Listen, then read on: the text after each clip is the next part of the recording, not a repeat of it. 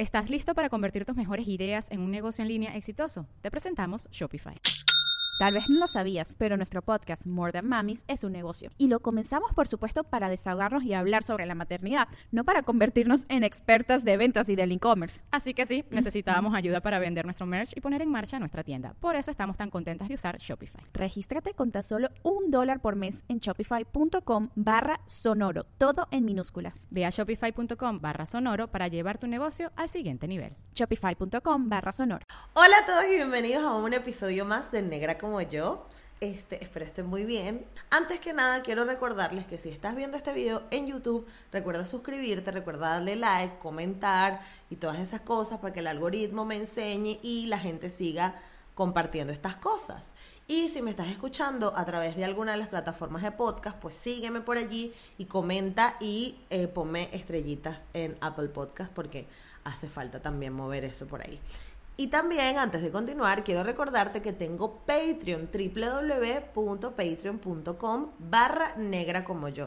Allí podrás encontrar contenido exclusivo solo para Patreon. Y si estás ahí ya, ya sabes las cositas que hay que son súper, súper, súper buenas y súper este, entretenidas y además súper importantes para la mujer, sobre todo la mujer negra con cuerpo no normativo. Pero eh, ya, sin tanta, sin tanto cuento y sin tanta parla, como dice Cirle, le estoy robando la frase a Cirle. No, hoy vamos a hablar con el humorista, psicólogo caraqueño César Aramis. César es un joven que tiene creo que aproximadamente mi edad, pero bueno, eso no es lo que importa, sino que César es un chico que... Mm, que tiene una personalidad muy interesante. Me encanta porque es un chico como que súper introvertido, pero resulta que hace stand-up comedy. Él reside en Buenos Aires y además es una celebridad de Twitter. no, no le gusta decirlo, pero, pero también lo es. César además es muy perpicaz, es una gente con un vocabulario rico, una gente que te hace sentir, bueno, mira, cultísima. y también tiene un podcast que se llama Sere Curioso, donde tiene conversaciones con personas expertas en temas que a él le generan curiosidad. Pero también son temas que al mismo tiempo que a él le generan curiosidad, son temas que son súper importantes de hablarlo para la sociedad actual. Pueden seguirlo en Twitter como arroba César Aramis y en Instagram está como César Aramis 8 porque supongo que otros 7 César Aramis se hicieron la cuenta antes o qué sé yo. qué mal chiste. Pero recuerden que al pueden seguirlo por ahí, disfruten de esta conversación y nos vemos al final. Esto es Negra como yo, un espacio único que nació para motivarnos a valorar el cuerpo que somos, crecer nuestra autoestima y hablar de negritud latinoamericana. De nacer, negra como yo. El invitado de hoy es un comediante, además es psicólogo, que esto me encanta y ya luego se lo voy a preguntar, y está residenciado en Argentina. Bienvenido, César Aramis. Muchísimas gracias, muchísimas gracias por invitarme. Mira, César, una de, las razones por las que yo este, me interesé en tu perfil fue porque eres comediante y eres una persona negra venezolana lo cual es un poco atípico porque creo que la comedia en Venezuela no tiene, la comedia actual, ojo, no voy a hablar de años anteriores, pero la escena de la comedia actual no tiene mucha gente negra. Em, y bueno, yo quería empezar por preguntarte cómo eras tú de pequeño, si eras el, payasito de la casa o cómo eras. Eh, de, de, muy pequeño no, no recuerdo si yo era el payaso pero mm, creo que fui asumiendo ese rol mientras fui creciendo. Al nivel de que quienes, o sea, antes de que yo pensara seriamente en, en hacer comedia, eh, mi tía, mis primos ya me estaban diciendo, deberías hacer esto. Wow. Desde que yo estaba, desde, que estaba en el liceo, cuando pasé por la universidad, me decían, eh, mi tía básicamente me decía, no sé qué haces estudiando psicología si tú deberías estar haciendo estando. Estando. bueno, Sí, sí, sí. Porque nosotros en casa como, eh, veíamos bastante comedia. Ah. O sea, yo, yo empecé a ver estando casi con mi mamá, viendo comediantes españoles y todo esto. Em, entonces, sí, por ahí también yo hacía mucho que eh, yo tenía unos primos que vivían en, en Bejuma, en Carabobo, y yo cada cierto tiempo iba de vacaciones a verlos. ¿Y, ¿Y tú dónde creciste? en Caracas, yo soy de Caracas. Eh, parroquia San Juan, para ser más específico. Em, yo veía muchos videos de chistes en, internet cuando estaba empezando YouTube y luego cuando iba a vacaciones a, a Juma, mi, mi, trabajo era repetir todos esos chistes, contar ah, Claro. Porque además era un sitio donde no llegaba, no, no había internet. Okay. Eh, entonces era muy raro que estos chamos con los que yo iba a, a, jugar en las vacaciones hubiesen visto esos, esos videos. Entonces yo iba y tiraba esos chistes. Claro. Además tenía como... Y, y bueno, era, esa era mi forma de meterme en un grupo. Eh, de pertenecer, claro. Exacto, exacto. Ok. ¿Y eso qué, qué edad tenías más o menos en esa época? Yo debía tener como unos entre 12, 15 años. Ok. Más o menos. Y hay, hay una pregunta que, este, o sea, no es una pregunta, es algo que a mí siempre me causó curiosidad con los hombres negros en Venezuela, porque normalmente, y de alguna forma también nos pasa a las mujeres negras, es que tenemos como que asumir un rol, ¿no? De alguna forma, tú tienes que ser divertido para que la chama que te gusta te pare por decirlo alguna cosa. O tienes que ser el buen deportista, ¿sabes? No es, no es como que tienes que ser tú y ya y por eso te van a querer, sino que siempre como que uno busca encajar en algo. ¿Te pasaba eso? Sí, obvio. Este, yo tuve que luchar toda mi vida, aún hoy, con el hecho de que yo no bailo, por ejemplo. No puede ser, tú eres de esos negros. Exacto, exacto. Sí. Y, y, era como, bueno, eh, empezaba, a ver, yo iba a fiestas, pero porque me gusta estar con mis amigos o porque me gusta comer, me gusta comer pasapalos, entonces quiero ir a la fiesta a comer, ya está. Claro. Pero entonces llegaba un punto donde eh, era como, bueno, además ponen salsa. Claro. y todo el mundo espera. claro, y yo estoy muy tranquilo. De hecho, hoy en día, con mi novia o algo que va a bailar salsa y llega alguien y dice, ¿puedo bailar con ella? Como, pregúntale a ella, ¿sabes? Como ella es la que quiere bailar. Si ella quiere bailar, está bien, yo no tengo problema más si yo no sé bailar, no, no puedo decirle bueno, bueno, entonces tampoco. Claro, claro, no, entonces llega, siempre llega el momento del baile y, y e, e, invariablemente llegaba alguien y, me, y, me, decía, bueno, César, bailamos. No, mira, yo no, no bailo. Pero ¿cómo si eres negro? Yo, bueno, pero eso no viene, o sea, eso se aprende, ¿no? Es como que, no es como que lo sé porque hay un conocimiento ancestral que viene en mi genes. Eh, no. Que es lo que todo el mundo cree, ¿no? O sea, tú deberías o de, o de jugar básquet o de bailar salsa. Ok, jugar básquet, bailar salsa. Y tenerlo grande. exacto. O tocar el bajo también. Ah, eh, coño, es verdad, es verdad, es verdad. Claro, ahora Oscar de León le puso una. claro, claro, claro, claro. Eh, entonces, nada, siempre, siempre tuve que luchar con eso. Además, es muy gracioso porque a mí, a mí me gusta la salsa eh, escucho, investigo algunas cosas sobre, sobre músicos de salsa, eh, pero, pero no, no, no, me da. O sea, mi, mi coordinación psicomotora no, no, está preparada para, para bailar. Eh, pero tuve que lidiar siempre con eso, con, con, que no bailo, que no juego básquet, porque además yo soy bajito. Este, entonces, no, no iba. Entonces, cuando, cuando bueno, ¿y qué haces tú? ¿Cuál, es tu, ¿Cuál es tu superpoder de negro? Total. ¿Para qué tienes ese color? Claro. Y esto es algo que, o sea, dirán, coño, pero ¿por qué lo preguntas? Y es porque a una persona blanca no le pasa. Es, es, muy absurdo pensarlo, pero es que no le pasa, o sea, no, él, él es, el, es inteligente, él es el médico, él es el, lo que tú quieras, pero no obligatoriamente la gente va a esperar que baile bien, o que sea dicharachero, gozón, o que sea bajista o basquetbolista. Entonces, este, por eso lo traje a, a, la conversación, porque básicamente eso es lo que yo hago negra como yo, ¿no? Como que tengo conversaciones con personas eh, afrolatinas sobre todo, aunque estuvo una nutria, pero la nutria estuvo para hacer otra cosa. Este, el menos afrolatino que hay. El menos afrolatino, pero hey, se lanzó un tweet en estos días que le dije, viste, Víctor, tú tienes un peo con que quieres ser negro. Claro, claro, Lo que es él y Cris Andrade andan con ese peo. Que no Uy, sí, sí, sí. este, pero bueno, el punto es que, que, que es interesante como que conocer, conocer esa parte. Entonces, bien, pasaste la adolescencia y es cuando te decides estudiar psicología, ¿por qué psicología si ya te estaban diciendo como que, que no? ¿Por qué fuiste tan terco? Eh, en verdad, fue así. Yo, yo elegí primero la universidad y después la carrera. Mm, Em, yo, yo no quería presentar exámenes de admisión ni quería estudiar ningún, ningún propedéutico. Y eh, mi ¿Por mejor qué? amigo, porque me daba flojera, literal. O sea, Ok. muchas de las decisiones que tomo en mi vida han sido por flojo. Eh, Está bien. y, y mi mejor amigo en el, en el liceo me dice, vamos a hacer la vamos a, a prescribirnos en la UCAP, que no hay prueba de admisión. En ese momento no había prueba de admisión en la católica. Y yo digo, ¿cómo es eso? Sí, pagas lo que hay que pagar de, de prescripción y entras por promedio. Te o te asignan directo a la carrera o tienes que hacer un curso previo, pero ya estás dentro de la universidad. Y dije, ese plan me interesa mucho. Eh, entonces, nada, eh, me- empecé a ver qué carreras había Ujú. y en realidad la única que me llamaba la atención de las carreras que había ahí, que le veía además alguna salida laboral clara, era psicología. Ok. Eh, y dije, bueno, vamos a darle a esto, porque además era lo que sonaba.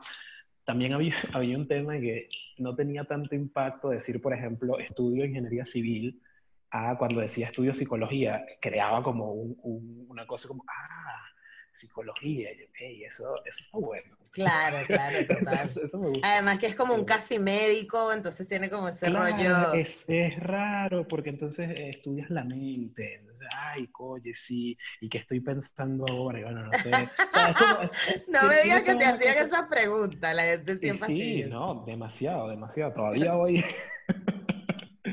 Eh, pero bueno, elegí, elegí la universidad, eh, me, me prescribí, quedé. Ujú. Eh, y yo estaba en el tema de si iba a hacer la- la- las pruebas, eh, el examen de ingreso en la central. No, estaba- no quería para nada estar en la central, pero tenía que estar como moviéndome. Quedé, le pregunté a mi mamá, ¿tú, tú puedes pagar esto? Mi mamá me dijo, sí. Entonces, bueno, ya está.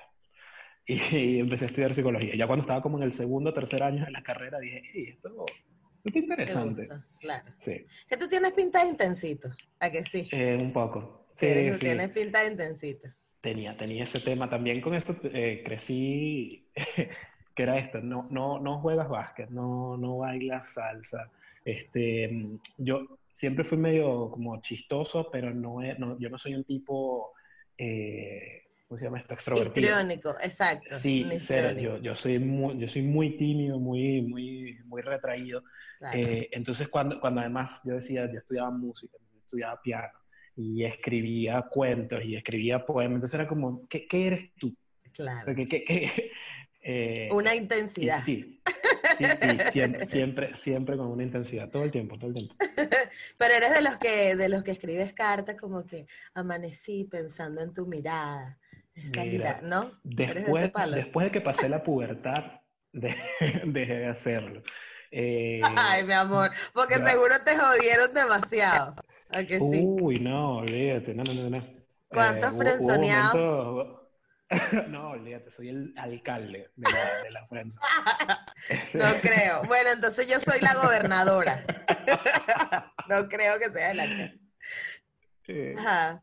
Sí, pero no, ahora, ahora, ahora lo dejo cuando le voy a escribir cosas bonitas a mi novia de vez en cuando y, y- y ya.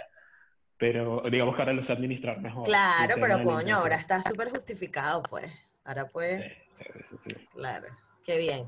¿Y en la universidad cómo te fue? Porque además te tocó la católica, que no es un secreto para nadie que es bien cifrina, y tú venías de la parroquia San Juan. Sí, eh, si supieras, la universidad para mí fue, justo lo estaba hablando con unos amigos hace poco, Ujú. eh, para mí hasta hace nada fueron los cinco mejores años de mi vida. Wow. Eh, porque si bien yo estudié en un colegio en, en, en Capuchinos, en la parroquia San Juan, era un colegio, era una escuela parroquial, además una escuela subsidiada. Entonces, el, el tipo de gente con que yo eh, estudié en el colegio, si bien es gente que se parecía mucho a mí, yo no, no, no me sentía Tú te sentías 100% relacionado. ahí en par- que, que eso pasa en el colegio en general, o sea, es un montón de niños que metieron ahí, no tienen mucho que ver entre sí. Sí, Cuando pero es que también estabas en una zona eh, bastante popular, pues, entonces, Claro, claro. Claro. Eh, eh, de hecho, ca- ojo, mis amigos siempre, como dicen aquí en Argentina, siempre me bancaron, siempre me apoyaron en Claro, mis obvio. intensidades y mi, y mi- pero, pero ellos mismos, yo recuerdo una amiga que, que ella me decía, eh, me decía, negro, tú, tú, pasa que tú no, tú como que no perteneces aquí, tú no eres, tú, tú tienes que vivir en otro sitio, decía ella. Tienes que irte, eh, ¿Pero tus pero papás de dónde colegio- son? mis papá, mi mamá es de Caracas, pero su familia y la familia de mi papá, ellos son todos de Yaracuy. Eh, este, pero bueno, yo, eh, que sí, somos, somos criollitos, criollitos, pero, pero bueno, bastante afros también. Entonces, eh, eso tiene, eso, eso es bueno ¿De qué también. parte de Yaracuy? Eh, de Veroes, principalmente. Ibero es un pueblo negro. 100%. Qué Negro y brutal, no sabía. ¿Y tamborero? ¿Y qué Sí, tipo de de tambor hecho, tocan ahí? No te tengo esa respuesta porque no, justo en estos días pensaba, yo, yo tuve que haber o sea, tuve que haberme metido más en esa cultura. no- no sí. demasiado. Bueno, estás a tiempo. Pero sí, mi, mi bisabuela, la mamá de mi abuela, eh, en su momento fue declarada eh, patrimonio vivo del municipio, porque era cantora y todo esto. Chamo, Sí, sí, sí. qué brutal. Ay, no, ahora quiero investigar de, de, de ese pueblo, porque, ¿sabes qué pasa? Que siempre... Altas, altas fiestas de San Juan se hacen. Alta fiesta, obviamente, claro.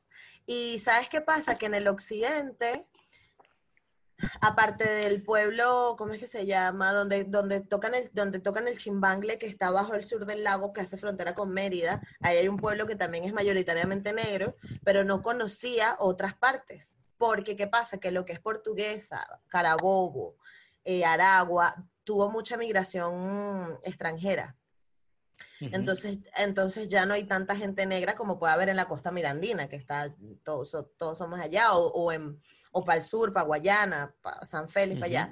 Pero no sabía que en Yaracuy habían pueblos negros. Sabía que en Falcón, Sí, pero no sí, en no, en Yaracuy. En Yaracuy hay muchos. Ahí en el municipio de Veroes es todo un, un circuito de pueblos 100% negros. ¿Y queda más 100% negros. cerca de, de para allá o de para acá? O sea, ¿qué altura? Queda mm, hacia, o sea, más cerca de Barquisimeto que de... eh, Ok. Sí. Eh, es, es tan pueblo negro que yo tengo un primo que es como de mi color y él, su apodo en el pueblo es el Catire. claro. Me encantó. Claro, mira, hacen una fiesta de San Juan súper fina. Sí. Ah, sí, es que está sí. cerca de Puerto Cabello. Exacto, Claro, exacto.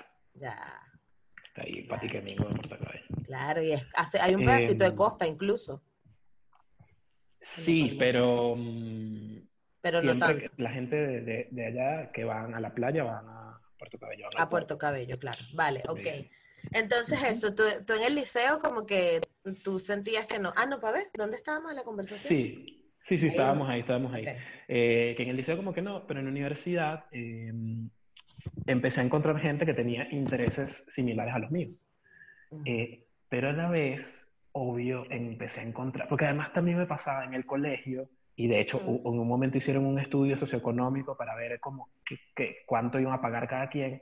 Yo estaba como entre los de clase alta de mi colegio. Wow, ya. ¿sí? Sí. Y cuando fui a la universidad, era otro mundo totalmente. Otra, era otra cosa. Y yo decía, y esto está a, a, a 15 minutos de mi casa. Y yo, Ujú. yo como, ¿qué Otra es realidad. O sea, yo, yo pensaba que sí. Yo pensaba que había sido privilegiado porque había aprendido a hablar inglés de niño. Claro. Pero me encontré con gente que hablaba tres idiomas y que había vivido en un país en el que hablaban cada Eso era lo que te iba a decir, eso era lo que te iba a decir. No, bueno, me fui un año a Canadá, dos años a Italia y Exacto, ahora me vine a estudiar. exacto. sí. Y yo pensaba que había sido privilegiado porque conocía Y tú decías, gente en ok, my México. friend, tú te fuiste con tu, ok, my Claro. friend. Claro, claro, yo sí, very good, very good. Y de repente me encontré con una cosa, pero a la vez eh, me encontré con gente con estos perfiles, con los pies muy en la tierra.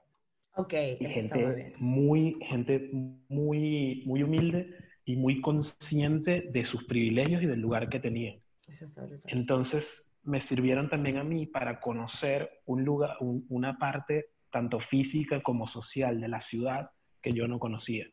O sea, para mí el este de Caracas era Chacao, Chacaíto. Ujú, ujú. Y Coño, ahora te invitan a tus rumbitas en la lagunita y va. claro, yo conocí Prados del Este, eh, Claro. el cafetal, ¿sabes? Era como, ¿qué, ¿qué es esta mierda? entiende la gente vive en casas, no, no vive solo en mi apartamento. O hay gente que no vive en barrios y vive en casas. mierda, ¿qué es esto? ¿Qué es esto?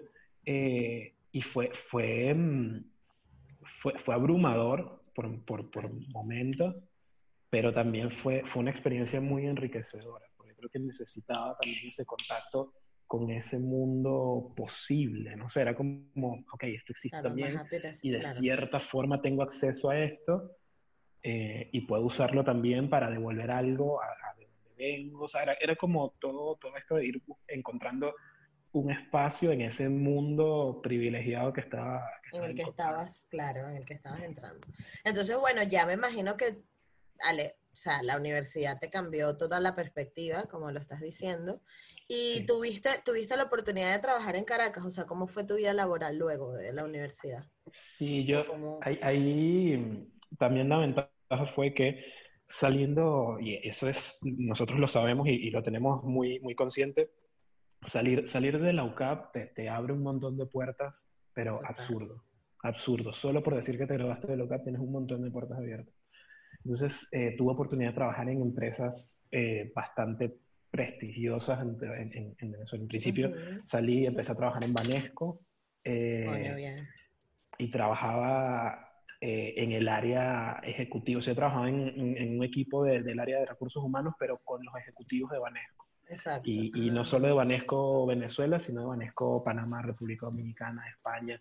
wow. Y eso, eso también fue otro, otra apertura de, Oh, mundo. ok, ok. Eh, además, el, quien era mi jefe en ese momento ten- venía como de, un, eh, de una historia muy similar a la mía. También era un tipo de La Guaira, muy, entonces él me tenía como, como, como apadrinado. Y- Y, me Claro. mostraba y me explicaba cosas y me decía, César, mira, esto, te tienes que mover así, a esta gente tienes que hablarle de esta forma. ¿Y qué fue lo que Pero- más te gustó y lo que menos te gustó de trabajar ahí? Lo que más me gustó fue la plata, obviamente. O sea, la- las condiciones o, o lo- los beneficios que te ofrece un banco son absurdos. Absurdos. Absurdos. Sí. Con- pero Em, trabajabas en Ciudad Banesco, Ciudad Banesco es arrechísimo. No, no, no trabajaba en Ciudad Banesco, trabajaba en la sede del Rosal. Este, Ok. Ciudad Banesco es otro pedo. Ciudad Banesco- Sí, Ciudad Ciudad Banesco Banesco es una locura. Eh, Yo llegué a comer en el comedor de ahí y fue como, wow. Ah, bueno, no, no, no, eso era... Bueno, yo tenía, tenía posibilidad de entrar al comedor ejecutivo del comedor de Ciudad Banesco. O sea, Este, tenía mesas con manteles y cosas así. verga. Eh, eh, es- eso me gustó. Había, había una cultura de trabajo interesante. Aprendí algunas cositas chéveres de eh, trabajo bajo presión. Yo nunca he trabajado en un sitio donde haya tenido más presión de la que tuve trabajando ahí en Banesco. Ok. Y siempre que cambié de trabajo me decían, eh, bueno, aquí hay mucha presión. Tú no trabajaste en Banesco. no, sabes, no cómo es. claro. Eh, eso, eso me lo llevo, me gustó. Eh, de lo que no me gustó era, como trabajaba con, con los chivos del banco, había todo un trato preferencial para ellos y, y había todo un tabú con cómo relacionarse.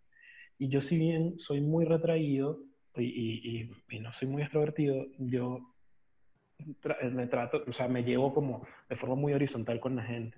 O sea, Claro. si, si nos estamos mostrando respeto, yo no siento la necesidad de tener que eh, eh, hacer una reverencia cada vez. Claro, esa jaladera de bola, esa picadera de torta. Claro, claro. Entonces, eh, eso no me gusta. De hecho, cuando yo me, cuando yo me fui de ahí, eh, mi- la jefa de mi jefe, una tipa bastante explosiva, una tipa impredecible, ella, ella me dijo, a mí me gusta, a mí me gusta de ti que a diferencia de todos los que están en este piso, tú no me tienes miedo.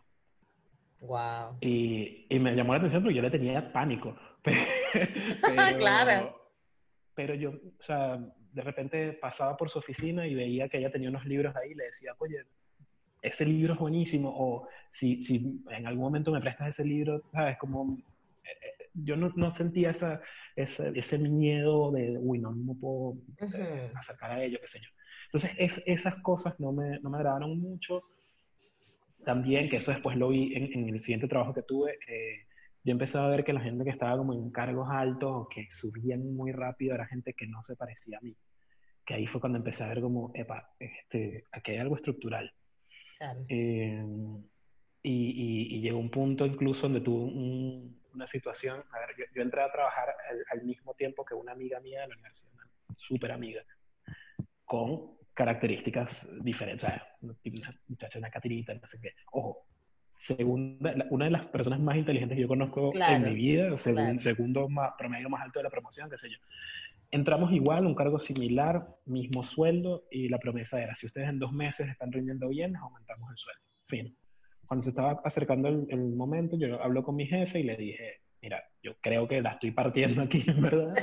creo que, sí, humildemente creo que la estoy partiendo, así que creo que merezco el, el, aumento. Y dice, sí, lo, lo, mereces. Va a ser un aumento de 20%. Fino. ¿Estás listo para convertir tus mejores ideas en un negocio en línea exitoso? Te presentamos Shopify.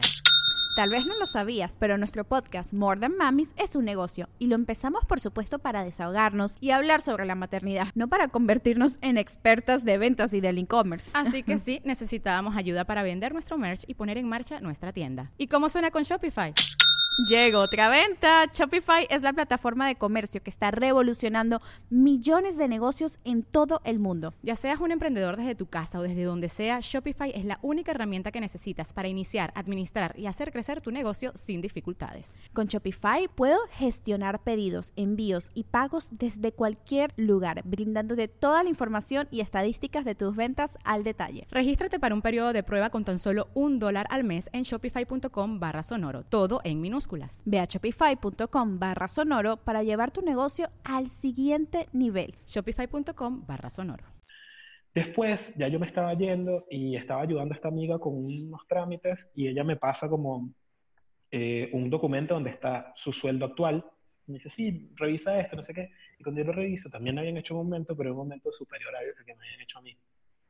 Y ahí, ese fue uno de los primeros momentos en mi vida, de verdad, que yo empecé a pensar, epa, pero porque, o sea, ella también la está, la está reventando aquí, pero, pero si una cosa es para uno, es para el otro también. Entonces, e, era el cuestionamiento de, ¿habrá sido por algo de nosotros? O sea, porque yo soy de una forma y ella de otra, o, o, tal vez porque ella exigió que ese fuese el aumento. Y también ahí era como, bueno, capaz. Pero es que ahí también hay, hay un factor que tú tampoco te sientes con la seguridad de decir, aumentame tanto. Ah, no, 20. Ah, no, por, supuesto, sí, aumento y ya. Justamente eso, y era como lo que venga es bueno. Y a veces como, no, no, tú tienes que exigir, pero, pero en mi cabeza no estaba la posibilidad de exigirle a esta gente lo que yo creía que era, que era más justo. En fin. Luego de ahí fui a trabajar a Data Analysis. Eh, que, que, en ese momento, ahora, ahora está como raro, lo, que, lo que pasa en data análisis, porque está raro todo lo que pasa en el país. Claro. Pero en ese momento, en ese momento estábamos muy bien, estaba muy bien posicionada la empresa. Eh, y yo entré a trabajar en el área de estudios cualitativos, que además eh, estábamos haciendo un trabajo muy bueno y las empresas estaban buscando lo que estábamos haciendo. Y ahí fue una, una, experiencia totalmente distinta, este, porque era como más, más, más mortal todo.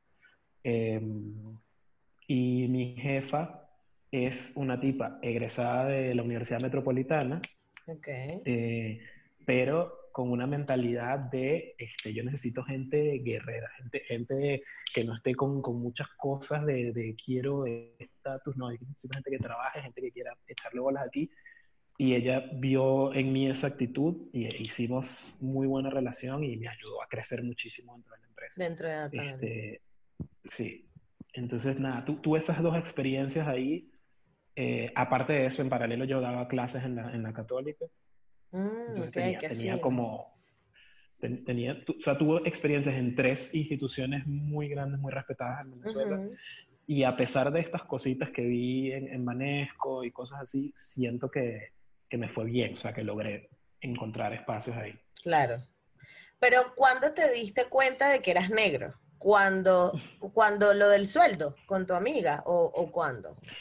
Eh, o ya tú, o a ti te criaron como con una conciencia de... Sí, sí, sí, sí, sí.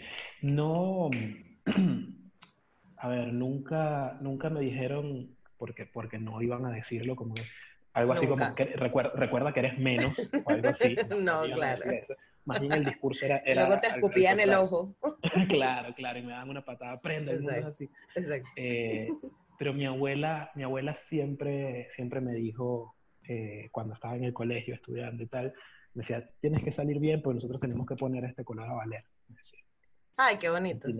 Sí, tú tienes que ir bien porque esto hay que ponerlo a valer. Y era más bien esa, esa perspectiva de estamos en desventaja, pero tenemos que mostrar que no somos Siempre, siempre.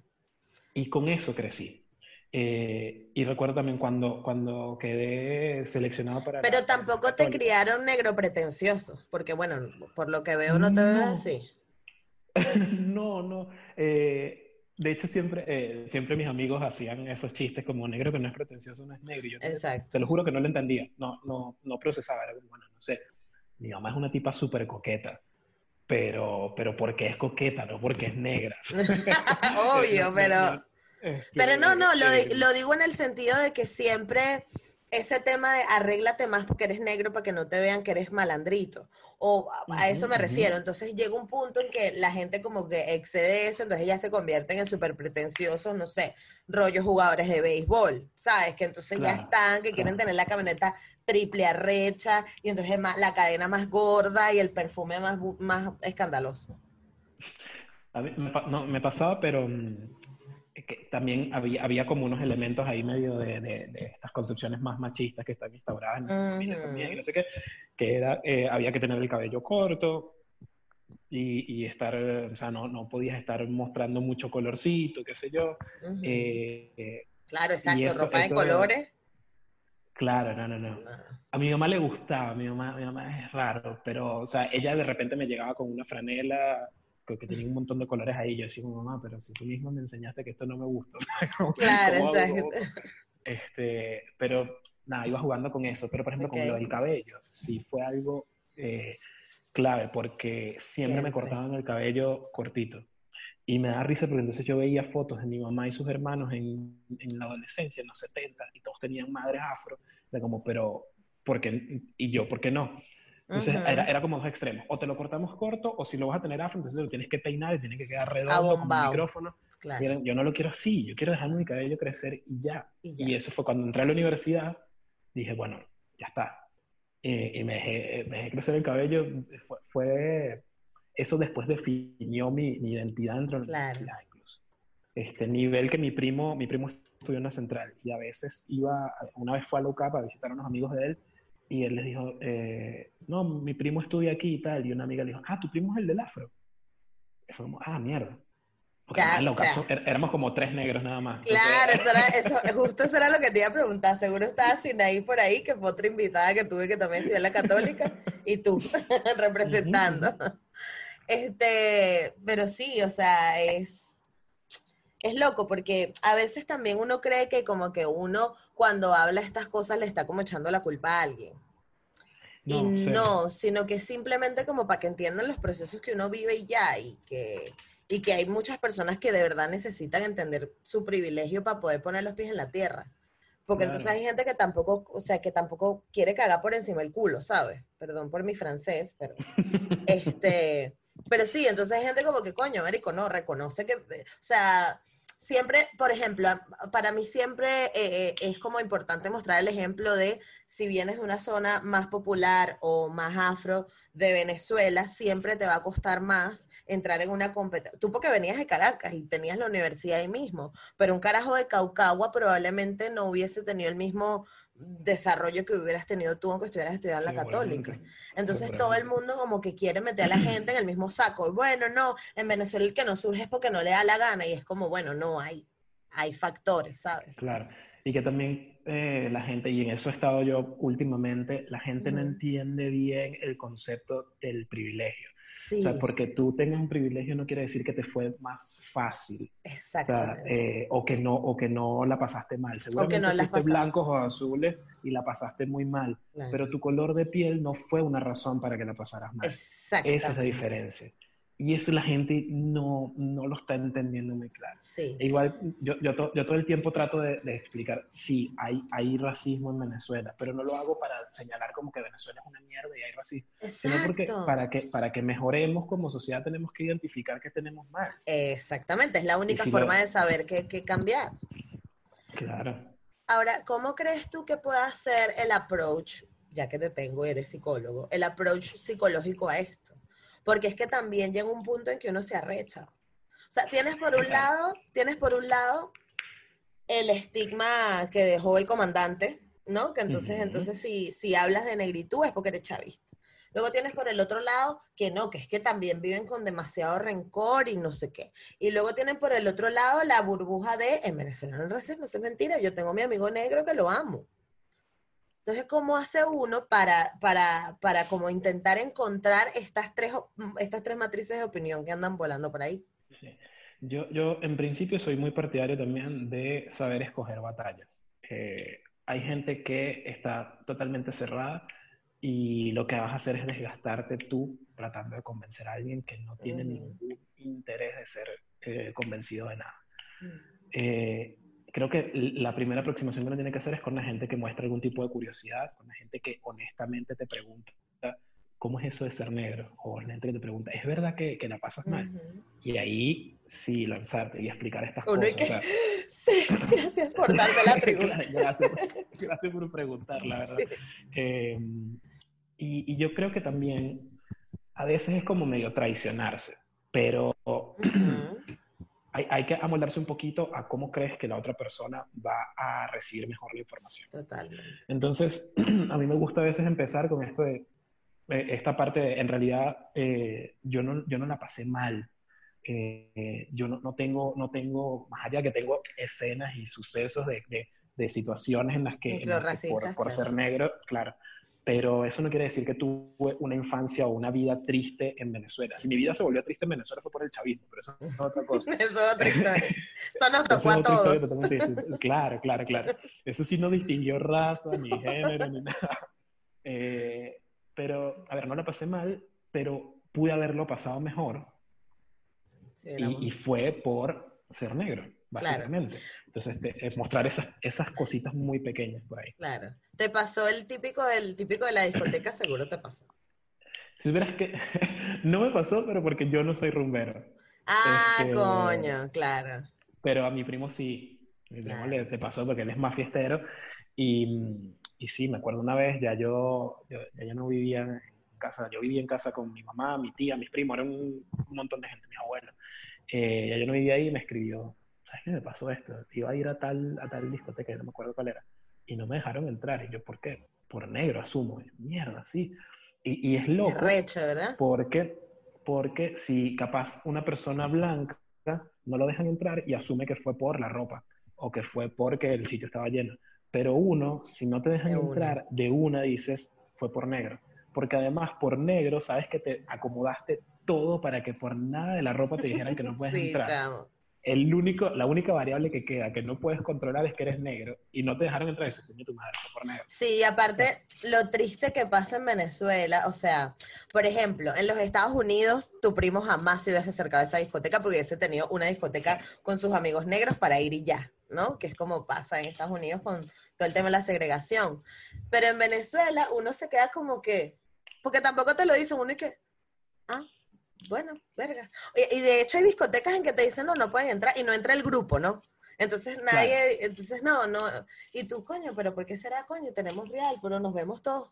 ¿Por qué será? Y nadie es hasta que dices, hmm, tiene que ser por ¿no? Ojo, y, y, nosotros porque ahorita estamos hablando de negritud, pero te pasa por ser gordo, te pasa por todas las formas de discriminación. Porque no encajes en el, claro, en el estereotipo que quiera la discoteca ya, o la gente que quiera tener la discoteca. Exacto. César, ahora vamos a cómo te encontraste tú con la comedia. O sea, ya me contaste que tus tías te decían, pero cuando ya tú dijiste, bueno, Ajá, vamos para adelante, ¿cómo fue?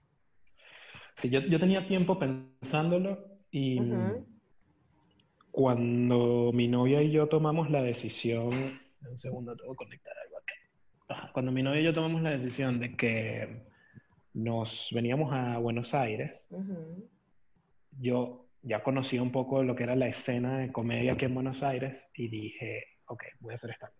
Mm. Eh, me acuerdo, lo, hablé con, con, mi psicóloga en ese momento y ella me decía, pero, pero va a ser difícil, ¿no? Porque es otra gente, capaz bajo un sitio que sea solo de venezolanos, no sé, ella también como tirándome algunos, algunos datos, a ver cómo, cómo lo armamos. Claro. No, no, sé, no sé cómo lo voy a hacer, pero, pero voy a hacer estando. Y casi que ese mismo día empecé a escribir chistes y qué sé yo. Luego llegué, llegas aquí, la vida de inmigrante te lleva los primeros seis meses. Eh, y justamente cuando yo, cuando yo supe realmente que Nanutria estaba acá, este Nanutria es un tipo que yo sigo desde hace mucho tiempo y me encanta lo que hace desde hace mucho tiempo. Eh, y dije, oye, él está aquí, se está metiendo, obviamente él está en otra liga, pero se está metiendo acá, déjame ver. Y empecé a seguirlo, lo que estaba haciendo, y empecé a ver los sitios donde estaba yendo a probar material, y dije, bueno, voy. Un día fui precisamente a verlo y tal, y vi la gente que se estaba subiendo a hacer chistes, a probar chistes, y vi los venezolanos que se estaban subiendo a probar chistes, que no son pocos, un montón. Ya sí. Y sí, muchos. Y los vi y, y recuerdo haber pensado, si esta gente está ahí, yo puedo estar ahí. Vale. Ajá, ¿y eso hace cuánto fue? Hace un año, hace un año y pico. Eso fue, en, o sea, esos shows que yo vi fue finalizando enero de 2019 y el, creo que fue el 4 de febrero de 2019 me subí yo por Te montaste por primera vez. ¿Y qué tal te fue? Desastre. Fatal, claro. ¿no? Yo, pero yo sabía que me iba a ir mal. Al punto de que no le, no le dije a nadie que yo iba a hacer eso. Okay. Eh, le dije a mi novia, pero por, porque no sabía cómo esconderle que iba a hacer eso. me, voy, me, voy, a perder hoy desde las 8 de la noche hasta la 1 de la mañana. Claro. Claro, y cuando llegabas ibas a encontrar claro, tus maletas claro. en la puerta. Exacto, exacto. o como pero, decía pero mi mamá, te vas con el interior que tienes puesto. exacto. exacto Para acá no entra. Pero, pero por un tema de desconsideración, ni siquiera. Pero nada, le dije, y recuerdo que ella llegó y le dijo una amiga de nosotros, muy querida, y ella, uh -huh. vamos. Entonces, además, el público eran ellas dos, dos borrachos por ahí, una persona más y el resto de los comediantes que íbamos a participar, que nos íbamos a presentar. No había okay. nadie de público. Eh, yo sabía que me iba a ir mal, pero o sea, yo nunca he tenido problema con presentarme al, público, porque okay. siempre estuve desde pequeño en clases de música, entonces hacía conciertos y tuve un par de bandas también cuando estaba en la universidad y porque en el colegio siempre me tocaba leer. O sea, el, el miedo a presentarme entre gente no estaba, tarea, pero claro. era, era el miedo a, o sea, e, el stand-up es, eres tú con tus chistes y ya no es como cuando yo me subí a un escenario con una guitarra que hay algo que, que me protege. Claro. Este, este, era yo contra eso y, y, me fue muy mal. Y empecé a escribir chistes, empecé a escribir chistes como muy banales, muy, no sé, era, era raro. Yo sentía que por ahí tenía algo, pero no estaba pegando y era como, ¿qué hago? ¿Qué hago? ¿Qué hago? Y un día literal me vi en el espejo y dije, epa, yo soy negro. Este, tengo, tengo Coño. todo el material del mundo. Exacto. Qué bueno. Ya está. Y ahí hay, hay un cambio. Ahí, ahí cambió muchísimo cuando empecé. Eh, porque en, en, comedia hay un concepto que haces, en especial cuando nadie te conoce, uh -huh. es el de eh, como matar al elefante en la sala. Quiere okay. decir, o sea, si estás, en un, si estás en una sala y hay un elefante en el medio, alguien en algún momento tiene que decir, brother, hay un elefante aquí. Exacto. Entonces, en, en stand-up te dicen que hagas eso con la característica eh, tuya que sea más llamativa para la gente claro. en ese momento cuando te subes. Por eso hay mucha gente que se sube y dicen, hacen chistes de gordos para empezar, o por eso, por ejemplo, la Nutria hace chistes de ser tartamudos. Como Exacto. Una vez que haces eso, la gente como que se calma. Como, ah, coño, él, él, él, sabe que esto está pasando. okay. Entonces, me subía y empezaba a hacer chistes de negro. Él también como, vio ah, el elefante. Okay. Sí, es como, ah, coño, él sabe que es negro, menos mal. Este, y, y, aquí en Buenos Aires, que somos también como un, un animal muy raro, eh, eso también, la gente como que se calma. Es como, ok, estoy viendo un negro, estoy viendo un negro, ok, claro. que es negro. Ahí viene, ahí viene, ahí viene. No, pero, pero, una cosa que te iba a preguntar, o sea, quería, pensé que habías empezado en Caracas, eh, la comedia, no. pero ya iba para allá. ¿Cómo, ¿De dónde viene la decisión de, de, irte a Buenos Aires y cómo te recibieron al ser negro allá? Eh, la decisión, a ver, yo estoy como desde 2014, 2015, eh, cuando dije definitivamente ya no, no puedo estar más en Venezuela. Uh -huh. eh, y era, más allá del tema económico y tal, era un tema eh, medio cultural. O sea, llegó un punto, recuerdo, estar en el metro y ver alrededor y es como, ¿quién soy yo en este grupo? O sea, no, uh -huh. no me veo. Y, y es súper chismo sentirte así en, en, tu propio país, en tu propia ciudad. Cuando sí. sabes que no eres muy diferente a la gente que está alrededor, pero igual sientes como una, una sensación de que no, no estoy bien aquí. Claro. Que si nos ponemos además más, más darks, eh, es terrible porque si no te sientes así en tu propio sitio, muy difícilmente te vas a sentir bien en otro sitio donde claro. eh, eh, efectivamente no es. Pero bueno, ese, ese es para otro podcast más. Ese para otro. Eh, pero bueno, tomé esa decisión y, y, fui, vi, me di muchas vueltas. Había aplicado a una universidad en Barcelona para hacer un máster. Aquí. Quedé. ujú, ¿En quedé, cuál? pero en la. Ya, tienes la, la Autónoma de Buenos Aires. De, De Barcelona, la UAP. Autónoma, ¿eh? Ujú, Sí, sí, Sí. la autónoma. Eh, había- sí, había quedado, pero son las cosas que uno, que uno, cuando lo vives, que te das cuenta. Cuando quedé en esa universidad, fue que entendí, y suena muy estúpido, pero fue cuando entendí que yo necesitaba plata para irme del país. ah, ok. Claro, pues para mí era como, uy, quedé en una universidad, voy a aparecer ahí. Exacto. Fue como, no, brother, tienes que recoger un poco de plata para el pasaje, nada Claro, más. Tienes que, exacto. plata, tienes que averiguar si hay becas, no sé qué. Lo cierto es que ese plan se cayó. Eh, Bueno, fue complicado porque mi novia también había conseguido algo para allá, ella tenía un, un poquito más de facilidad para llegar. Eh, pero bueno, luego replanteamos y dijimos, bueno, vamos a, vamos a movernos aquí dentro de Latinoamérica y en, en realidad el único, la única ciudad que a los dos nos interesaba lo suficiente como para vivir era Buenos Aires. Buenos Aires. Y bueno, vamos para allá. Había un tema cultural ahí que nos interesaba, había muchas cosas que, que de verdad nos Claro. sentíamos afín. Coño, Eh, estás en la ciudad de los psicólogos. O sea, Está el tema de la psicología, está el tema de la literatura, está el tema del fútbol, está el tema de la comedia. Eran como muchas cosas juntas Claro. que me hicieron decir, vamos para allá. Entonces nada, ca- caímos ahí y en realidad nos han recibido muy bien. Yo he tenido muy pocos, eh, eh, muy pocas escenas o situaciones donde me he sentido, me han hecho sentir mal por ser venezolano o por ser extranjero en general. Muy, muy pocas. Y siempre en alguna de esas situaciones aparece otro argentino a defenderme. Siempre. Qué Este, fino. ¿Te acuerdas de algún caso? Aires, sí, yo trabajaba en, en un kiosco Ok. y llegó un tipo, pero con una pinta además, nosotros siempre hablamos de esto, uno después de haber estudiado psicología reconoces como mirada de paciente psiquiátrico. Ah, Eh, claro, y era un tipo que efectivamente no estaba en sus cabales. claro. Y, y empezó a Faltan dos decir como- herbores. Ujú, ujú. Y empezó a decir cosas, estos comentarios como, bueno, pero ¿por qué él está aquí y no está en Argentina? ¿Y por qué está en este trabajo? ¿Qué sé yo? Mm. Y yo, como, "No, no, no, yo soy cero de contestar. Pero, yo Pero estaba- trabajaba estaba contigo, mal. era un cliente. No, no, era un cliente que llegó.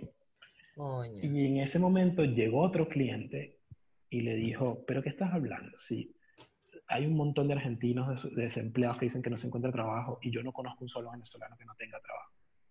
¿Y qué estás hablando? Porque claro, ellos aceptan los trabajos que nosotros no queremos aceptar. Entonces, ¿cuál es la queja? Y empezó, ta, ta, ta, ta. Yo, yo no tuve que hacer nada, nada, nada, nada. nada.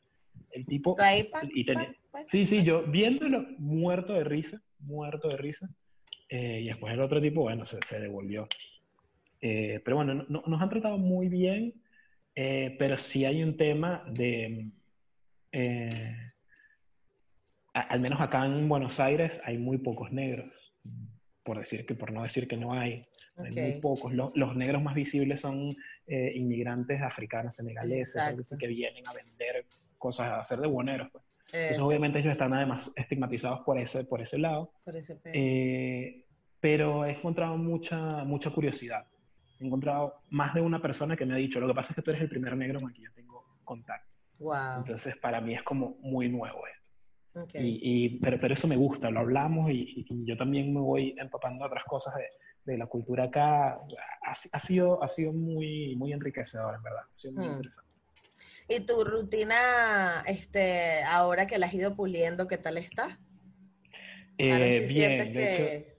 Sí, sí, ya, ya, ah, no, fue, fue fluyendo, en verdad, por suerte, por suerte y por trabajo. Eh, me, me- me estuvo yendo bien. eh, de hecho, a principios de este año yo empecé estando como en el staff de, de un club de comedia acá. Este, Ah, imagínate, claro. estaba- estaba- estoy fijo ahí. eh, y y estuvo, estuvo muy bien. Y de hecho, con ellos grabamos como una rutina de forma más o menos profesional y tal. Y ahí ya yo estaba, o sea, tenía como 7, 10 minutos de chistes sobre ser negro y Ujú. ya me estaba sintiendo un poquito cansado de esos chistes, al menos de esos que tenía. Y De dije, bueno, los claro. grabo, los grabo, los subimos a, a- a internet y me desentiendo de eso. Ok. Eh, pero sigo escribiendo de eso porque, porque no, no, no, no lo, o sea, no lo puedo dejar ir. Es, es algo que está conmigo todo el tiempo. Entonces, eh, estaba escribiendo, he estado tratando de escribir además cosas que se entiendan, que son eh, una crítica a cómo nos ve la sociedad o a lo que nos pasa en, en, en, la sociedad. Eh, entonces trato, de hacer sátira con, con, la relación entre negros y policía, por ejemplo. Eh, ese tipo de cosas. Estoy tratando de llevarlo hacia allá, pero de una forma más consciente de lo que estoy haciendo. Ok. Qué fino, qué fino. Y, y ¿cómo te ves en, en, unos años? O sea, ¿te ves dedicándote 100% a la comedia o, o, ahora o ya, o ya lo estás haciendo? ¿Cómo, cómo va? Eh, sería el, el, plan ideal, creo yo, pero todavía no, o sea, no, no, me, como que no me obsesiono 100% con eso, porque no es un camino, no es un camino sencillo, no, no todos lo logren y tal. Creo que estoy armando cosas como para en algún momento estar eh, viviendo de, de, la comedia que puede ser estar haciendo stand-up, escribiendo guiones, lo que sea.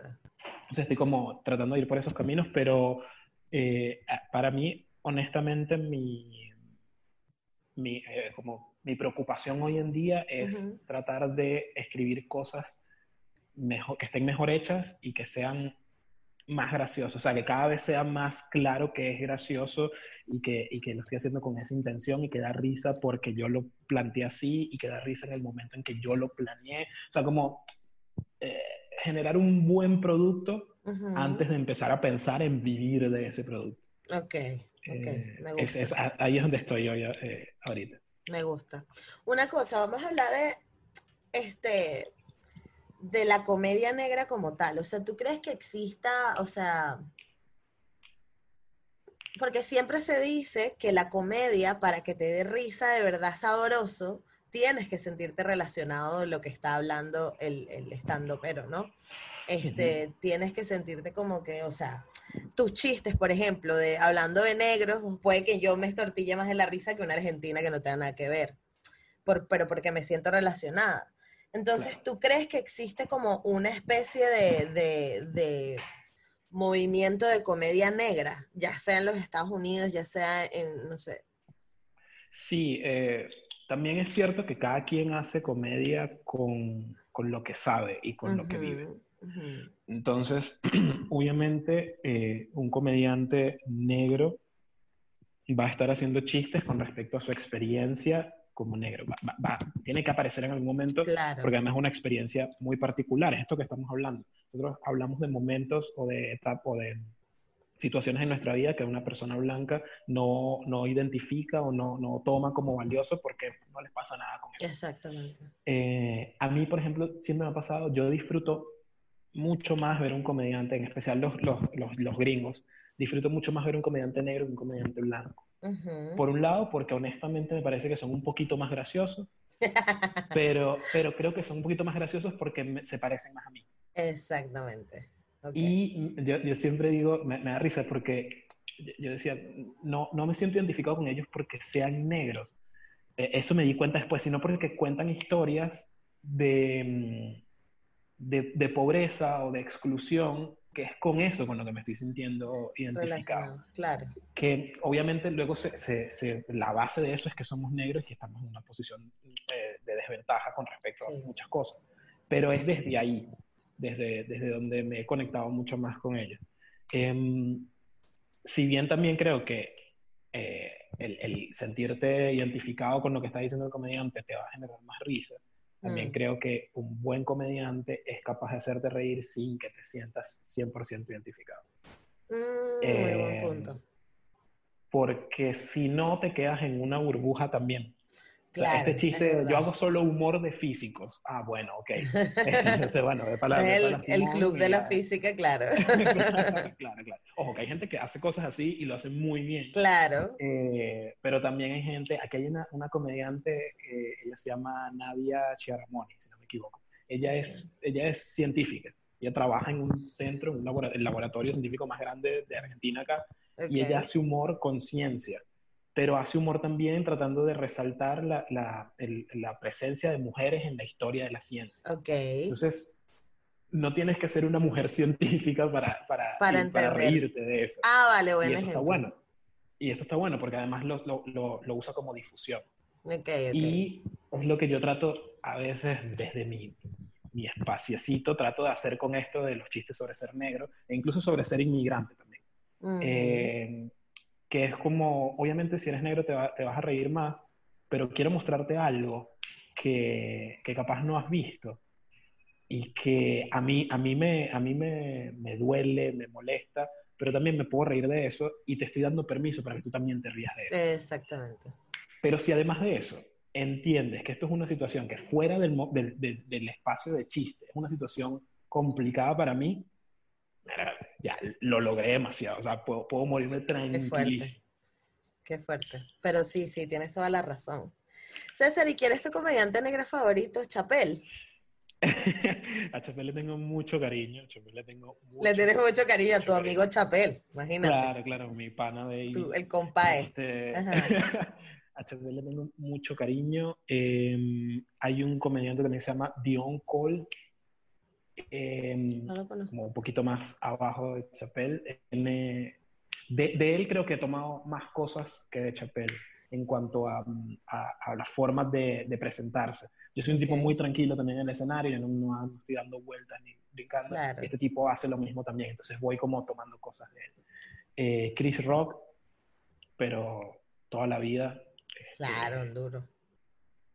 No, Chris Rock es una locura también. Eh, yo creo que serían esos tres en principio. Hay más, hay más que no tengo los nombres ahora, eh, porque en- eh, descubrí unos ahorita por, por, por Instagram, que ahorita no Mm. tengo el nombre en específico, pero era un comediante que hace eh, hace una rutina sobre todo este tema en Estados Unidos de eh, los deportistas negros protestando durante el himno de Estados Unidos Ok.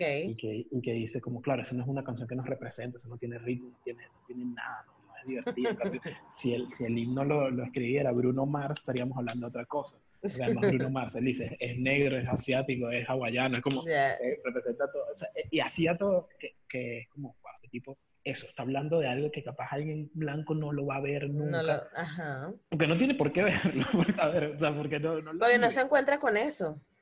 Claro, pero si lo podemos ver todo, entonces como, entiendes, más cositas. Pero sí, yo creo que Chappelle, Chris Rock, eh, Dion Cole, eh, Hannibal, Hannibal también me gusta algo lo que hace. Eh, pero eso, te digo, todos tienen un punto en el que digo, sí, tienes razón. O sea, como que me identifico con, con la historia que están, que están contando. Claro. Si una celebridad hiciera una película de tu vida, ¿quién sería? Eh, me encantaría, me encantaría que, que la protagonizara. eh, estoy, estoy entre dos. Pudiera, pudiera ser Jaden Smith. Coño, pero, pero está, Jaden ah, Smith. pero sí, Jaden que está está como venido. llevado. Sí, eso- ese es el tema, que está, está muy venido a menos. eh, pero sería, sería muy cool. Lo que pasa es que es mayor que yo, entonces es complicado. Pero si. Jaden Smith, Childish pero ¿cuántos Gambino- años tienes tú? No, no, no, no. No, Eh, no, no, yo tengo 28. Jaden, Jaden es mucho menor que yo. Ojo, se ve, se ve peor que lo que yo me puedo llegar a ver en cualquier momento. Pero vale. Pero no, eh, hablo de Childish Gambino, de Daniel. Childish. Gambino sería brutal, es verdad. Ese tipo es mi espíritu animal en serio. ¿Verdad que Este, viste Guava Island? Sí, muy ¿Qué te genial, pareció? genial. Me encantó. Hay una sola cosa que me perturbó mucho de la película y es que es un, un musical y tienes a Rihanna y Rihanna no canta. Me pareció como... Coño, vale. Ah, yo quedé igual. Yo que, y yo, ah, no, esta es la canción de Ahora sí viene Rihanna. ¿Sabes la que hacen que cuando están en el. Claro, que luego vi que era Summertime Magic, pero cuando están como en la playa que hacen como un picnic y tal, y yo, ajá, aquí ajá. viene Rihanna, es el momento. Claro, este es el dueto. Ajá. O al final cuando están, bueno, no sé si voy a contar spoilers de la película. No, no, no al necesariamente. Final, final, final, Ajá. dije, bueno, aquí va a Aquí, aquí es el momento porque además la viste increíble, tal, llegó el momento. No cantó, es verdad. Tampoco. Entonces, Es- ¿para qué coño único gasta que- ese sueldo en Rihanna si no la van a poner a cantar? Claro, eso es lo único que a veces estoy haciendo anoche y digo como... "¿Y Rihanna, Te despiertas a las 3 de la mañana. sí, Rihanna no canta. fregan- fregando los platos. que- Buena madre, vale. Te paras así llevando la basura y que, un momento, pero, coño, ¿cómo no van a poner a cantar a Rihanna? total, total, es que es, que es así. Pero bueno, Daniel Glover. Danny Glover, ok, me gusta, me gusta. Es una buena, porque además te pareces mucho. Me- me Pero bastante. coño, te falta bailar, chamo. Bueno, imagínate. Bueno, pero igual también él se pasa, él se lanza como unos pasos ahí como, como étnico, festivo, no sé. Sí, sí, que sí. que de repente si te coreografía, lo logras. Ah, no, claro, claro, seguro. seguro. Ok, ok, perfecto. Y ahora, como última pregunta, ¿qué es lo mejor y lo peor de ser negro para ti? Mierda. Lo, lo peor, me voy a ir con una distinta. A ver, pa- para, no, porque ya, ya tocamos todos los temas de discriminación, desventaja y tal. Pero lo peor, y lo entendí viendo un documental, un documental de Chelsea Handler, que es una comediante también, que es sobre el privilegio y tal, está en, está en Netflix, eh, muy bueno. Y hablan con Tiffany Haddish. Tiffany Haddish, sí, la amo, que es otra horrible. comediante. Sí. Es- ella es también genial. Marico, genial, la genial, amo genial. horrible. O sea, yo, yo creo que si una película mía sería demasiado Tiffany Haddish. ¿Sabes qué me encanta de ella? Que me, me siento incómodo cuando la veo, Total. pero, pero me hace cuestionarme por qué mierda me estoy sintiendo incómodo. Es porque es una mujer que se expresa como quiere. Porque eso te tiene que poner incómodo. Mierda. E- e- eso me encanta. A mí me encanta cuando le Eh. echa los perros a los tipos. Este, hay un, hay una, hay una vez que la vi en, ella fue al, al show de Ellen y Ellen le llevó a Oprah. Y sabes que normalmente, claro, o sea, eres Oprah, pero tú también eres una celebrity, tú hubieras decir, bueno, ay, qué emoción, Oprah, la tipa ¡ah! o sea, fangirleando horrible a Oprah, y Oprah como que ya súper incómoda, y Tiffany, ¡ah! y es como, coño, es que es demasiado ella, y me encanta, Claro. me Sí, encanta cual, eso, cual, de- es increíble.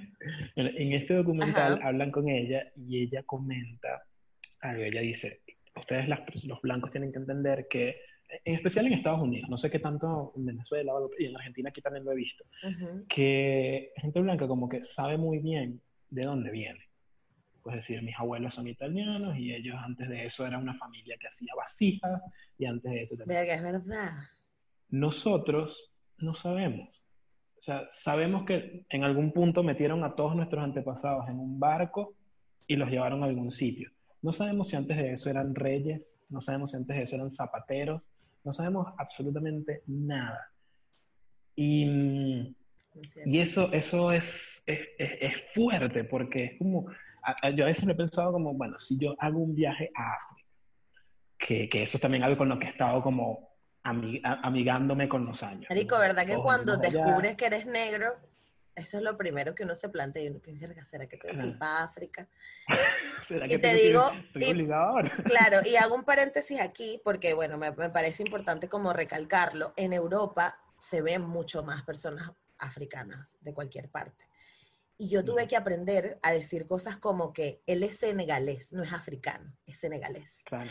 Eh, tuve que aprender a, a- a- a- dejar de verlos con la lastimita que siempre nos metieron en la cabeza. Ujú, O sea, porque yo conocí aquí carajos que me dicen, no, pero yo soy doctor, solo que me provocó venirme Claro. para Barcelona y ya. ¿Sabes? Como le pasa a cualquier Claro. venezolano. Y claro, siempre uno lo veía como, seguro tienes 45 hermanos y 30 tienen sida y tal, y qué horrible. Y es como que, que es ellos como que, no, o sea, no, yo me quise venir para acá porque, ¿sabes? O Carajos que vienen y que no, yo me vine para Suiza porque mi universidad me dio una beca y yo, que verga, ¿sabes? Jamás te lo imaginas, pero... Porque nos vendieron, nos vendieron África como un peladero de chivo, que había un montón de niños que se iban a morir de hambre si tú no te comías tu comida. Si tú no te... Exactamente, la típica. Entonces, bueno, claro, evidentemente uno como negro no se quiere sentir relacionado con eso. Claro, cero, cero. Pero entonces yo lo, yo lo pensaba como si en un momento voy a hacer un viaje a África a, a conocer. África es un montón de países. ¿A dónde mierda tengo que ir para Total. yo entender de dónde vengo yo? No sé. Y, y muy probablemente no lo voy a saber. Una vez leí como un artículo de qué países habían eh, Sí. venido los, los, Angola, los esclavos. Ajá. Sí. Pero Pero claro, eso igual es muy... ¿Qué pasa si el, el, el tataratatarabuelo tuyo venía, era de Sierra Leona y entonces él y que no, bueno, me quedé aquí y me montaron en el barco, ¿sabes? No, no se sabe. Claro, claro. Entonces, eso, eso me parece como, de, de, cierta forma, lo peor, como la dificultad de encontrar tus raíces más profundas. Pero eso también lleva a algo que puede ser como lo mejor, que es que tenemos como un lienzo, lienzo en blanco o un lienzo en negro, como lo quieras ver, para, para, como para dibujarnos una historia propia de nosotros, como una, que es lo que decía Tiffany, nosotros tenemos que crearnos como nuestra propia narrativa de quiénes somos a partir de esa falta de conocer las raíces. Eh, y que eso, creo que eso en, en, el fondo era esto que me decía mi abuela de poner el color a valer. Tenemos, tenemos que escribirnos nuestra historia porque, porque nos la borraron en algún punto. Eso es súper importante. Así que te toca, por favor, vaya y me investiga lo de Veroes. Te agradezco. Este, vaya y me lo investiga, porque a mí también me da curiosidad. Este, bueno, por ejemplo, para mí esa, esa es la, una de las razones por las, por las cuales hago el podcast. Porque yo necesito como que primero conocer quiénes están en Venezuela que se sientan igual que yo, porque tampoco pasa. Este, no sé si, si, por ejemplo, ¿te acuerdas ahorita toda la polémica que surgió en Twitter desde la, la superpublicación de, las, de la farándula venezolana por lo de la muerte de, de George Floyd? tu cara me lo está diciendo todo. Quienes estén viendo esto en YouTube, por favor, disfruten de los dos segundos de decepción de César. Quienes estén escuchando por podcast, pues vayan a YouTube también. Pero total es que eso, este, pues afortunadamente he tenido la oportunidad de entrevistar a mucha gente y todos ponen la misma cara que tú, ¿sabes? Pero a mí lo que más me dolió de toda esa situación no es que Danielita o la Gruber o quien quiera que sea haya puesto su foto diciendo lo maravillosa persona que es, sino la respuesta de Coquito fue lo que a mí me arrechó. no, eso no lo vi. ¿No lo has visto? ¿No lo has visto? No, mejor no lo veas. Pero básicamente el vacilón era... No, no, no recuerdo. No, no, lo, no lo has visto. Bueno, el vacilón era como que, bueno, o sea, ¿por qué tienen que meterse con mi amiga? Si ella es mi amiga de 20 años y yo, yo soy su negro y ella me dice mi negro. O sea, como que, como que lavándole la culpa a la otra. Y era como que, mira, ya era bastante desafortunado que la niñita haya hecho la publicación. ¿Para qué vas a salir tú? ¿Para qué? o sea, no había necesidad. Hubiese dejado que hubiesen hecho carne mecha con ella y ya, y todo quedaba ahí, lo olvidábamos. Porque igual Twitter suela, al día siguiente iba a tener algo que contar, porque en Venezuela siempre pasa algo. Obviamente. Pero vas a salir tú a estar defendiendo a quién. Entonces, ¿cómo te sentiste tú en esa situación, en esos días, cuando, cuando te llegaron los eh. tweets? ¿Te los mandaron mucho? No, no, eh, eso, eso me habló mucho, yo, yo, siempre decía esto, me habló mucho de la calidad de amigos que tengo. Eh, que no, no, no me llegó nada, no apareció. Nadie puso foto, contigo. porque además yo me he cuidado toda mi vida de no tener fotos con nadie. ah, ¿no te gustan las fotos? Eh, de adolescente no me gustaba nada, pero por adolescente, porque cuando eres adolescente no te gusta nada. Eres hater.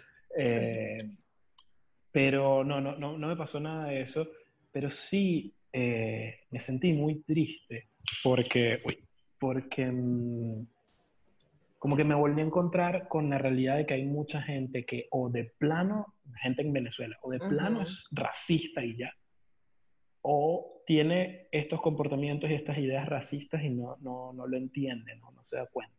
Entonces, como no, en Venezuela no hay racismo porque yo tenía amigos negros, en Venezuela no hay racismo, pero eso no, no, quita nada. O que van a hablar de racismo si yo era, era blanca en el colegio y me jodían por eso, porque no tenía flow, porque no sabía bailar. Y yo, mira, corazón, este, está bien. Me encanta el corazón. Sí, yo trato de no sonar condescendiente, pero en eso no puedo. Exacto. Está bien, y yo entiendo, yo entiendo que en mi pana que le decían pan de leche la pasó mal, yo sé, pero eso es discriminación. O, y discriminación, o sea, el racismo implica discriminación, pero no toda discriminación es racismo. Es racismo. Es una cosa estructural y sistemática. Oigan, oigan, por favor, no lo estoy diciendo. Cuando Pan de Leche, cuando Pan de Leche salió del colegio, no se iba a encontrar con otro problema para encontrar trabajo por Pan de Leche. Exactamente. entonces, eh, eso, y, me sentí, me sentí muy, de verdad me sentí mal, me sentí triste, me sentí desesperanzado, me sentí como, coño, qué bola. Además tenía mucho tiempo que no conectaba, yo de verdad tenía mucho tiempo que no conectaba con todos estos temas de, raza, negritud, tenía, estaba como muy alejado. De hecho, me acuerdo una vez había, había discutido con mi novia porque estábamos hablando de, de, alguna polémica por, por temas LGBT. Y dije, bueno, pero es que ya yo siento que, que, yo no tengo ninguna otra lucha, entonces capaz esto me queda lejos. Y era como, brother, eres negro. ¿Cómo vas a decir no tienes ninguna otra lucha? Es como, coño, tienes toda la razón. Pero yo estaba muy alejado de eso. Y esto fue como, brother, ¿qué está pasando? ¿Y qué tengo que decir yo al respecto? Por suerte, eso, tengo amigos muy, muy, muy lúcidos que empezaron a preguntarme cosas. Eh, y amigos que tienen, por ejemplo, cuentas de psicología que iban a publicar algo y decían, negro, esto está bien, esto tiene sentido, esto está bien dicho, esto... bueno, coño, primero, gracias por preguntarme esto. Y segundo, vamos a revisarlo. Esta, ok, fin. Y otras cosas, y hablar, y no sé qué. Tengo un amigo que vive acá, él es estadounidense y es de Minneapolis. Wow. Y me escribió y me dijo, no, no sé cómo procesar esto que está pasando. Podemos hablarlo. Obvio. obviamente. Sí, sí, y de hecho está en, Instagram, en Instagram lo dejamos porque lo hablamos por, por live de Instagram. ah, lo voy a ver, qué fino. Este, y está muy interesante porque es este pana, eh, obviamente esto pasó en su, en su patio, básicamente. Claro, este total cuestionándose y diciéndome, tengo que cuestionarme mi vida y mi privilegio y no es algo agradable, pero tengo que hacerlo. Bien. Totalmente. O sea, aplauso desde, mi, desde aquí, desde Negra como yo, agradecemos a tu amigo, porque, claro, Marico, porque no todo el mundo tiene esa, esa, esa autocrítica, ¿sabes? De decir, bueno, autocrítica, no sé cómo se diría, pero esa forma, ese discernimiento, esa forma de cuestionarse las cosas, ¿sabes? Y yo creo que el problema estructural también que hay en Venezuela es que no nos cuestionamos nada. Entonces andamos por la vida creyendo que todo está bien y entonces obviamente saldrían los, pero ¿cuál es el rencor si Danielita tenía su nana y el otro? Y es como, Igual yo no me, o sea, yo saqué un video hablando de eso, muy por encima también, sin atacar a nadie ni nada. Este, pero además ella es el nombre, pues ella, es como que la referencia más conocida, entonces lastimosamente tengo que nombrarla, pero no quiero. Em, y, y, bueno, fue muy triste. Yo lo que sí no me hace triste fue haberte conocido porque fue una entrevista genial, de verdad. Gracias. gracias. De verdad, César. Esto, e, e, está muy chévere tener estos espacios para hablar de estas cosas porque no siempre, eso, no siempre las pensamos, no siempre estamos tan, y, y hablándolo no se da cuenta del montón de cosas que puede decir al respecto y que puede seguir alimentando sobre eso. Así que, gracias. No, no, gracias a ti. Yo desde ya te vuelvo a invitar porque me gustaría hablar, tocar, tocar cualquier tema en el futuro. Este, y, de verdad, estás súper bienvenido. Queda nada más que digas por dónde te pueden contactar, si te tienen que contactarte. Este, si estás trabajando como psicólogo en Argentina, no te preguntes. Em, no? exactamente, pero yo no me dedico a la clínica. Yo me dedicaba a investigación, recursos humanos, este tipo ah, ok, entonces no lo llamen porque no te va a quitar la mongolicada. Cero, no, no, no, no, ayudo gente. Yo no ayudo gente. No, me encanta tú y que no. Sí, yo aprendí que mi responsabilidad es mantenerme lejos de la gente.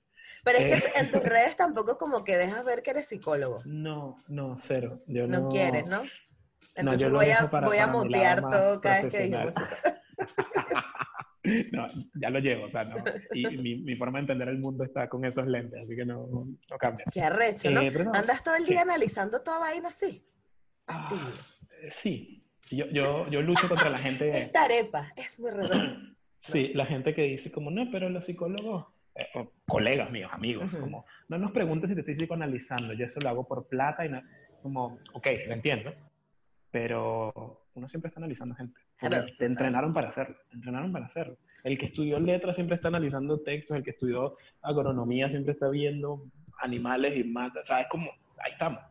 Eh, a veces hay que luchar un poquito con eso. Pero lo mantengo en mi, en mi lado más profesional. No, bueno, en Twitter y en Instagram estoy como César Aramis y en YouTube también y ahí encuentran las cositas que voy haciendo de comedia. ¿Y ya ah, les han dicho algo de si se puede presentar ya o no saben nada todavía? Todavía no, todavía no. Hay la esperanza de que sea final de año puedan empezar a volver los teatros pequeños y no sé qué, pero. Bueno, igual mucha suerte con eso. O sea, yo creo que, que, es, muy, es muy esperanzador que haya gente como tú, eh, negrita, chico, así chévere, dicharachero humorista, eh, eh, llenando los espacios que hacen falta en la comedia venezolana sobre todo, y que además seas un, un negro emo, es más fino todavía, porque eso hace ver que no todos tienen que ser el moreno Michael, imitar a Michael, Jack, a Michael Jackson y, y esas cosas. O sea que estás rompiendo los estereotipos y me gusta. Genial.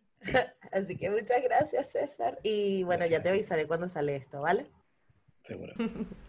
Espero hayan disfrutado mucho esta conversación con César. Nuevamente les recuerdo que a él lo pueden seguir en arroba César Aramis por Twitter, que hace tweets brutales y me río demasiado con los tweets de César. Y por Instagram con arroba César Aramis 8.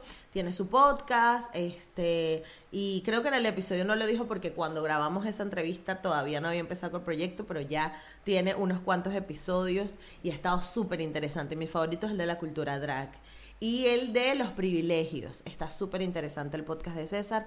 Vayan a verlo, déjenle comentarios y compártanlo también porque es contenido de muy buena calidad. Y a mí, ya saben que me pueden seguir por arroba negra como yo en todas partes. Y si estás viendo esto por YouTube, chamo, suscríbete, suscríbete, comenta, porque sé que hay mucha gente que ve el podcast, pero no está suscrito. ¿Por qué, coño? y recuerda también que tengo un Patreon, se llama Negra Como Yo también, lo puedes buscar www.patreon.negra como yo. Y hay, eh, perdón, barra negra como yo, sin punto negra punto com punto barra, ya yo me volví un desastre. Pero bueno, eso. En Patreon tengo contenido exclusivo que está solo para Patreon. Puedes colaborar y puedes apoyar porque sabes que estos proyectos llevan muchísimo trabajo, necesitan de mucho dinero y eh, es muy importante que nos apoyemos todos. Así que muchas gracias por estar en este episodio. Nos vemos en el próximo. Chao.